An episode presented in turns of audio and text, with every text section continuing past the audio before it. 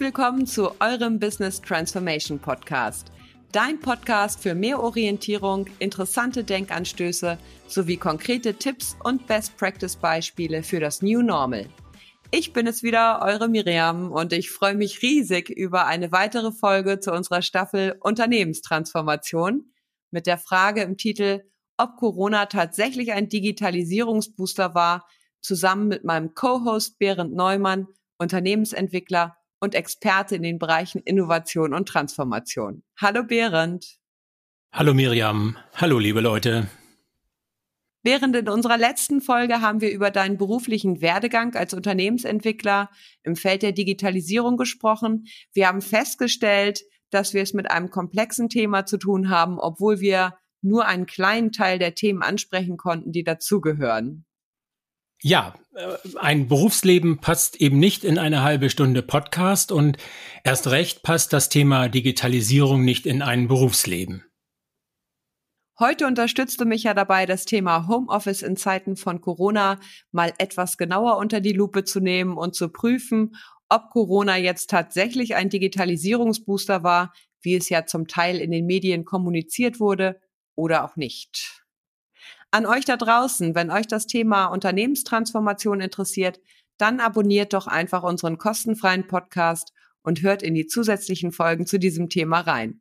Wir würden uns sehr darüber freuen, wenn du am Ball bleibst. Heute wollen wir den Blick auf die aktuelle Situation in der Corona-Zeit werfen, das Digitalisierungsthema, das zweifelsohne die größte Aufmerksamkeit hatte, ist das Thema Homeoffice. Von heute auf morgen mussten im letzten Jahr viele Mitarbeiter zu Hause arbeiten, um das Ansteckungsrisiko und damit die Weiterverbreitung des Virus zu verringern. Ein Effekt auf die Pandemie ist wohl erreicht worden, aber die Homeoffice-Erfahrung wird sehr unterschiedlich bewertet.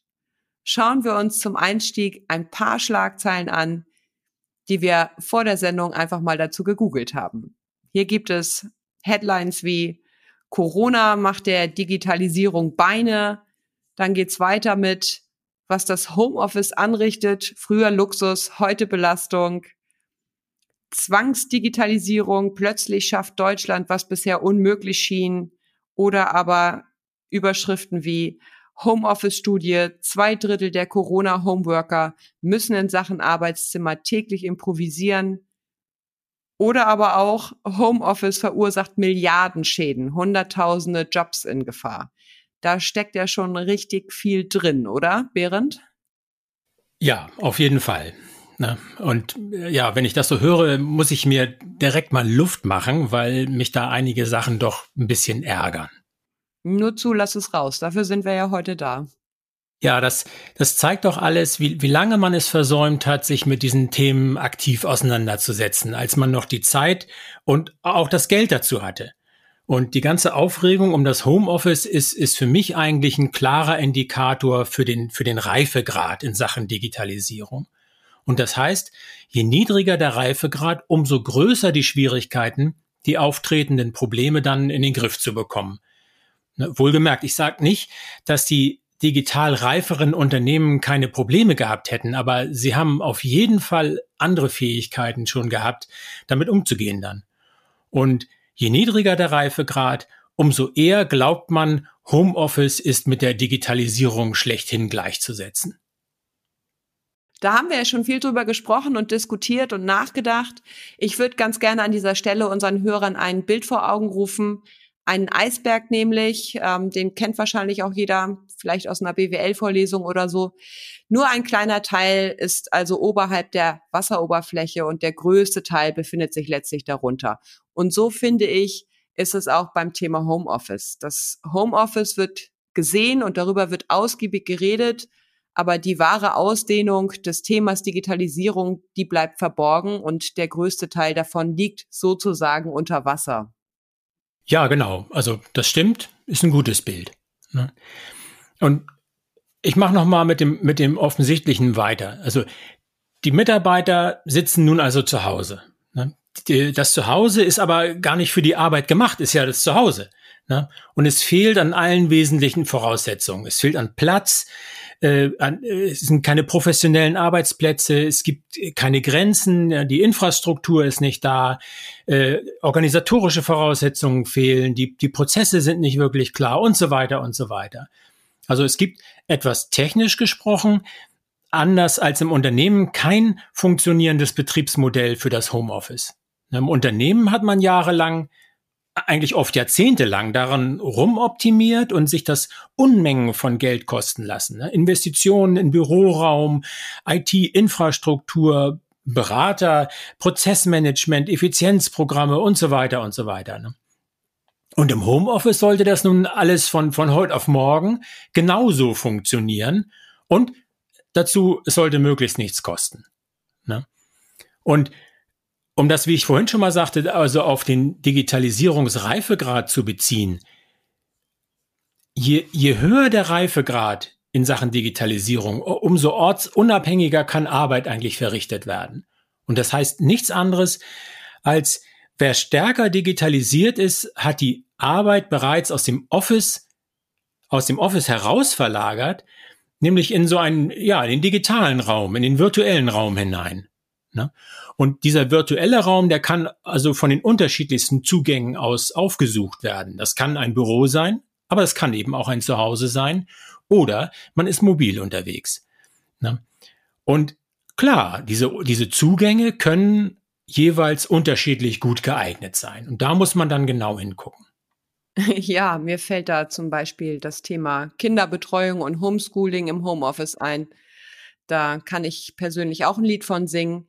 Ähm, aber wenn man das jetzt mal so umdreht, ähm, früher wäre ja auch keiner auf die Idee gekommen zu sagen, lass uns doch jetzt mal die Kinder mit im Büro betreuen, im selben Raum, in dem ich dann auch arbeite und dann unterrichte ich da gleich auch noch zur gleichen Zeit, ähm, um dann eben zu sagen, Büros sind schlecht, da kann man nicht produktiv arbeiten. Ja, also ich habe, ich glaube, einmal oder zweimal erlebt, dass Kollegen mal ihre Kinder mitgebracht haben äh, in, in, ins Unternehmen und dann war das eine Riesenausnahme. Ne? Also äh, eigentlich undenkbar. Ne? Also äh, eigentlich, eigentlich hat es öfter geklappt, dass Kollegen ihren Hund mitgebracht haben, fällt mir dabei ein. ne? Ja, also es wurde einfach, es wurde erwartet, dass die Arbeit einfach so weitergeht. Ne? Und in den Unternehmen und der Kollegen zumindestens hat es sicherlich am Anfang da mehr Verständnis gegeben. Man war in einer ähnlichen, ähnlichen äh, Situation, in einer ähnlichen Lage. Und ähm, das ist, das ist ja eigentlich auch der, der, der Anfang eigentlich, dass man sagt, man hat ein Verständnis für die Situation, in der sich der Kollege befindet. Und von da ist es dann auch nicht weit zum Vertrauen. Ne? Und, und Vertrauen ist so eine ganz wichtige ähm, eine ganz wichtige Grundtugend, wenn man also modern zusammenarbeiten will. Jetzt haben viele Führungskräfte aber doch auch einen Kontrollverlust beklagt und ihren Mitarbeitern damit ja dann zumindest indirekt unterstellt, dass sie nicht ausreichend arbeiten im Homeoffice. Sie sind also in ihrer Grundhaltung dann eher misstrauisch und kontrollierend unterwegs. Wir haben dann also eine Situation, die vielfach sehr weit weg ist von einer agilen Kultur, so wie du das jetzt eben auch beschrieben hast, weil man eben nicht flexibel oder agil ist und die neue Situation mit den alten Maßstäben bewertet wird, auch wenn diese eigentlich ja gar nicht mehr passen. Ja, also das mit den Maßstäben ist gut. Äh, ein, eine, eine zu schnelle Bewertung und noch dazu mit eigentlich dann nicht passenden Maßstäben, das ist, ist äh, natürlich Gift für das Neue. Ne? Und eigentlich kennt das jeder schon aus dem, aus dem Brainstorming, ne? wo, es, wo es ja heißt, irgendwie man soll dann eben erstmal alles, alles raushauen und nicht gleich bewerten. Ne? Und, ähm, und beim Thema Innovation ist das natürlich auch schon thematisiert worden. Ja, und in unserer letzten, letzten Folge, da haben wir ja über Kompetenzen gesprochen, die für die Digitalisierung wichtig sind. Und da haben wir gesagt, eine offene, neugierige Haltung zum Beispiel, ne, mit der man Experimente angeht und das ist, das ist, äh, äh, das ist wichtig. Ne? Und auch wichtig ist eine, eine grundlegende Sicherheit, ne, die man dazu braucht, um solche, solche Dinge, ähm, ja, um solche Dinge anzugehen, um also um was Neues zu wagen. Und für das Thema Sicherheit ist natürlich entscheidend, ob, ob man also äh, das äh, fühlt und empfindet, ob einem Vertrauen entgegengebracht wird. Ähm, ja, also das, das Thema Sicherheit finde ich zurzeit ganz, ganz äh, spannend und faszinierend. Da würde ich eigentlich auch gerne mal eine Folge zu machen nochmal. Also Thema psychologische Sicherheit, darunter wird das verhandelt zurzeit. Und das können wir mal in unseren Ideenspeicher schreiben. Ja, sehr gern. Das machen wir. Man braucht oder hätte in der neuen Situation, wenn ich dich jetzt richtig verstehe, des Homeoffices also genau die Werte gebraucht, die jetzt in Unternehmen mit großem Aufwand gestärkt werden sollen. Durch Agilität, New Work oder Leadership-Programme etc. Ist es das, was du sagen möchtest? Ja, absolut. Genau, genau das. Äh, darauf kommt es an. Der Titel der heutigen Folge war ja Corona als Digitalisierungsbooster. Wenn wir uns jetzt so darüber austauschen, dann sieht es ja nicht wirklich danach aus. Was ist denn jetzt also dran an dieser These? Na, ich fürchte nicht sehr viel. Also kurz gesprochen, man kann vielleicht sagen, Corona war ein Homeoffice-Booster. Ja. Aber dann muss man auch schon sagen, die übertriebenen Erwartungen und, und Forderungen also an das Thema Homeoffice haben nicht wirklich geholfen. Na. Anstatt ein gut oder schlecht funktionierendes Homeoffice eigentlich als ein Indikator für den eigenen Reifegrad zu begreifen, wollte man also irgendwie so eine ganz oder gar nicht Lösung. Ne? Also entweder es kann jetzt alles und immer im Homeoffice stattfinden, ne? oder Homeoffice muss jetzt wieder abgeblasen werden, jetzt geht's zurück ins Büro. Ne? Und äh, diese, diese Polarisierung, die hat auch die Diskussion eigentlich sehr, sehr beherrscht. Ne? Und um dein Bild mit dem, mit dem äh, Eisberg nochmal zu benutzen, man ist wirklich zumeist oberhalb der Wasseroberfläche geblieben. Aber man, wir haben ja nochmal nachgeschaut, ein, ein Blick auf die Zahlen zeigt, es ist etwas passiert. Ja, richtig. Also wir haben dazu mal eine IFO-Umfrage angeschaut. Das IFO-Institut ist eine Münchner Forschungseinrichtung, die sich mit der Analyse der Wirtschaftspolitik beschäftigt. Und in der Statistik werden Zahlen ausgewiesen, die sich auf Unternehmen beziehen, die sowohl vor Corona als auch aktuell Homeoffice nutzen. Hier wurden die Sektoren Dienstleistung und verarbeitendes Gewerbe berücksichtigt.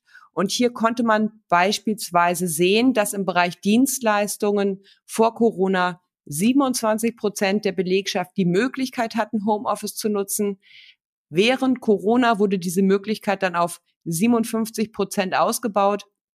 Und der Anteil von Arbeitszeit im Homeoffice vor Corona im Sektor Dienstleistungen, der betrug 33 Prozent, wohingegen dieser während Corona dann bei ganzen 60 Prozent lag.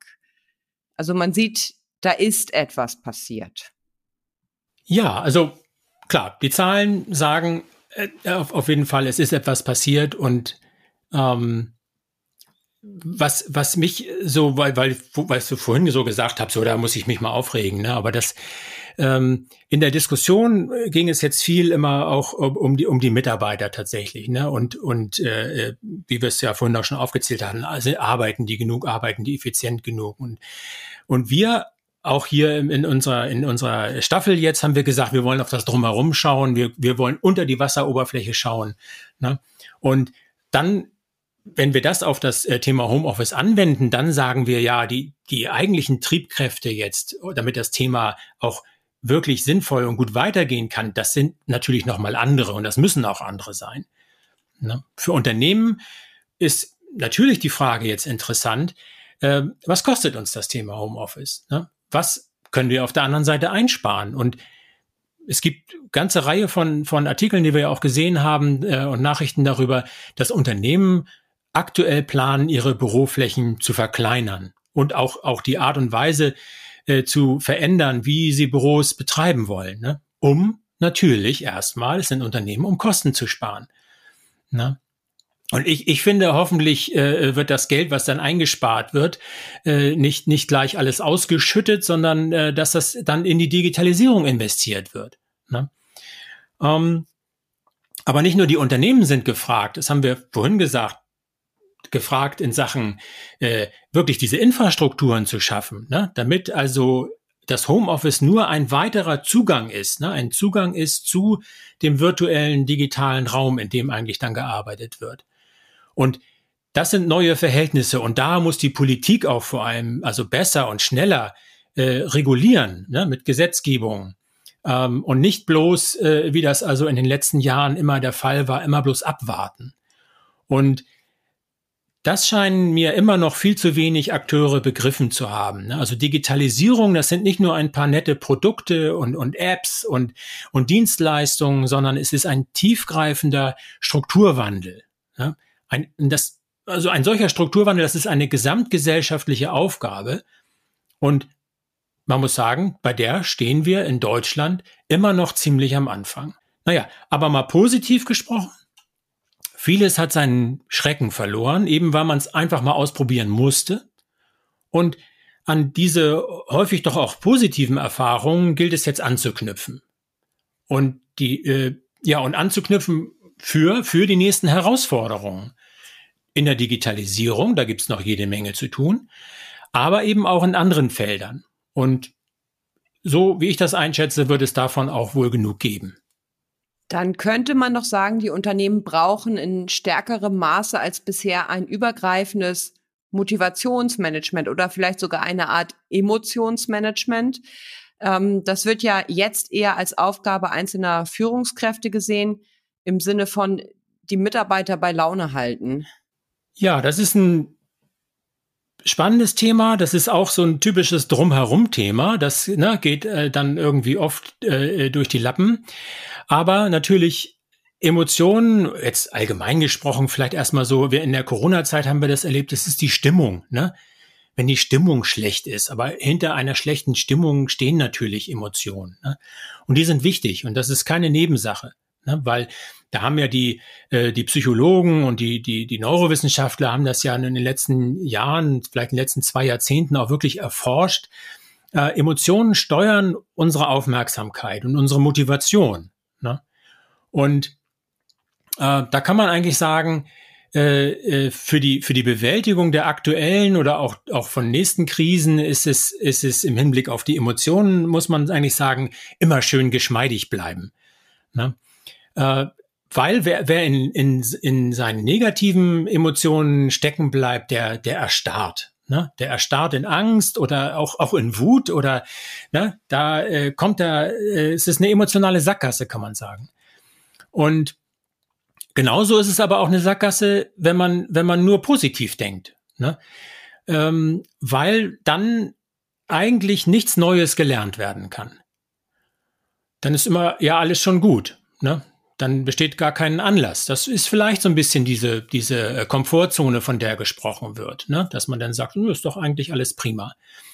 Und der Psychologe Julius Kuhl meint, dass also der, gerade der Wechsel zwischen positiven und negativen Emotionen und die Fähigkeit, beide auch runterregulieren zu können, ne, dass das entscheidend ist für alle, wirklich alle höheren Funktionen, wie Lernen, Selbstwachstum, Kreativität, Selbststeuerung und, und, und allgemein auch die Handlungsfähigkeit und so weiter. Ne? Und das gilt auf der individuellen Ebene, das gilt aber auch für Teams und dann gilt es eben auch für Unternehmen. Und das sehen wir auch beim Homeoffice und beim Thema Digitalisierung insgesamt.